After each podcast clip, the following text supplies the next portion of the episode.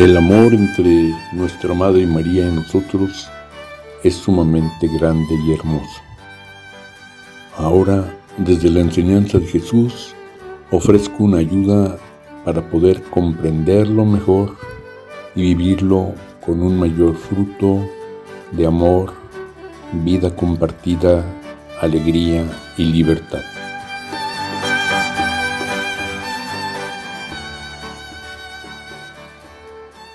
La semana pasada reflexionamos cómo Jesús y María nos liberan del pecado, es decir, de todo aquello que ofende a Dios Padre, porque destruye el amor entre nosotros que somos sus hijos. El apóstol Pablo, en su carta a las comunidades de Galacia, añade que también nos libera de la ley, es decir, de los mandamientos considerados como una obligación que no brota del amor, sino que se nos impone desde afuera y así nos esclaviza. En efecto, las leyes pueden ser buenas y nos llevan a amar, pero se pervierten cuando impiden el amor. Así, cuando los fariseos condenaban a Jesús porque hacía curaciones en sábado, que para ellos era día de descanso obligatorio. Igualmente, la ley malentendida llevó al joven Pablo a ser perseguidor de los cristianos. Por eso, en esta carta nos advierte enérgicamente que no nos hagamos esclavos de la ley. Sin embargo, dentro de la iglesia se ha metido esa mentalidad farisea y muchas veces le damos más importancia al reglamento que a la vivencia del amor. Así, cuando consideramos la misa más como una obligación que tenemos que cumplir y no como un regalo que Jesús nos dio para ayudarnos a amar como Él, con generosidad y valentía. Pablo nos recuerda que el Padre nos envió a Jesús, nacido de mujer, es decir, plenamente hermano nuestro, y sometido a la ley. Fueron las autoridades judías las que lo hicieron crucificar, para que Jesús nos liberara y fuéramos hijos de Dios al recibir su espíritu de amor. Entonces, ese es el modo de vivir que hemos de seguir para ser coherentes con la obra que Jesús realizó. Hemos pues de tener cuidado y examinar cuáles son las motivaciones que tenemos para orientarnos en nuestra conducta. Si descubrimos egoísmo, avaricia, ambición, orgullo, entonces somos esclavos del pecado. Si encontramos obligación, deber ser, rigorismo y miedo, entonces somos esclavos de la ley.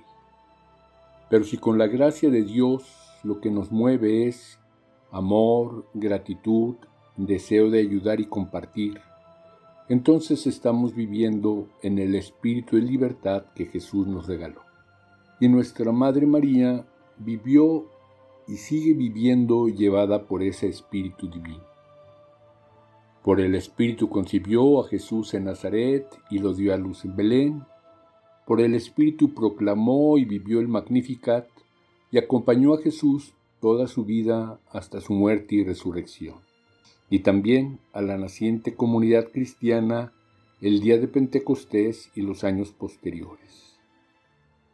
Y en el impulso de ese mismo espíritu nos sigue acompañando a sus hijos y pueblos en diversos santuarios, Guadalupe, Juquila, Soledad, San Juan de los Lagos, Carmen de Catemaco, Madre de la Luz en León.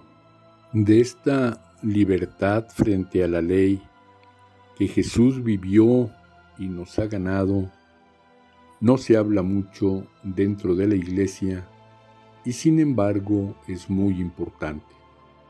Ya recordamos cómo Jesús no se dejó condicionar por las acusaciones de los fariseos y con toda libertad y amor realizaba curaciones en sábado. Y abiertamente declaró no está hecho el ser humano para someterse a la ley del sábado, sino que esa ley está en función de la vida del ser humano. De ordinario necesitamos descansar y rendir culto a Dios. Por eso es muy bueno el sábado, el descanso de cada semana, que después de la resurrección de Jesús, para la iglesia pasó al domingo. Pero si el día del descanso mi hermano tiene necesidades, el amor me lleva a descubrir que es más importante en ese momento ayudar, servir al hermano y que el descanso lo podemos dejar para después. Y así cumplimos la voluntad amorosa de Dios y también la invitación de Jesús para dar de comer al hambriento, de beber a quien tiene sed, ayudar a los migrantes y en general a cuantos tienen necesidades. Crecen el amor y la vida y buscamos el momento oportuno para dar tiempo también al descanso, al culto, a la oración. Y al mismo tiempo crece también la verdadera libertad. Jesús nos enseña que el verdadero amor es libre y que la verdadera libertad es amorosa. En efecto, si cumplimos la ley, incluso si hacemos cosas buenas, pero no porque brotan libremente de nuestro corazón, sino obligados de una u otra manera, nos quedamos a medio camino y eso a la larga va produciendo cansancio y amargura.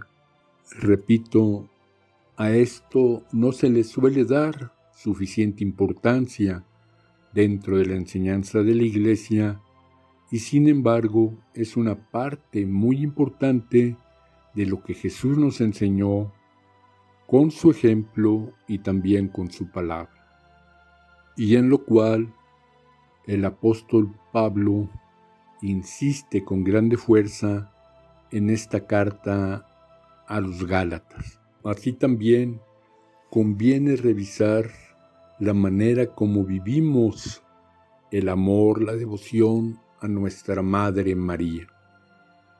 En algunas ocasiones ha entrado también una obligación forzada por ejemplo, en el rezo del rosario. Mi abuelita nos obligaba a rezarlo y las letanías con los brazos en cruz.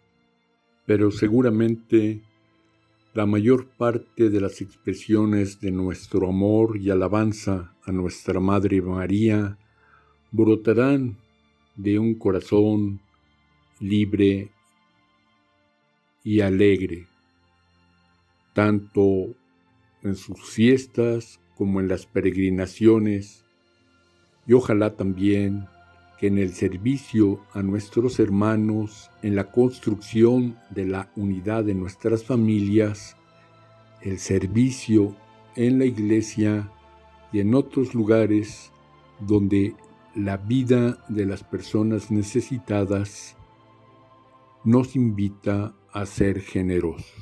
Mi alma glorifica al Señor mi Dios, gózase mi espíritu en mi Salvador. Él es mi alegría, es mi plenitud, Él es todo para mí. Derribó a los potentados de sus tronos, ensalzó a los humildes y a los pobres, los hambrientos se saciaron de sus bienes y alejó de sí vacíos a los ricos. Mi alma glorifica al Señor mi Dios, gózase mi espíritu en mi Salvador. Él es mi alegría, es mi plenitud, Él es todo para mí.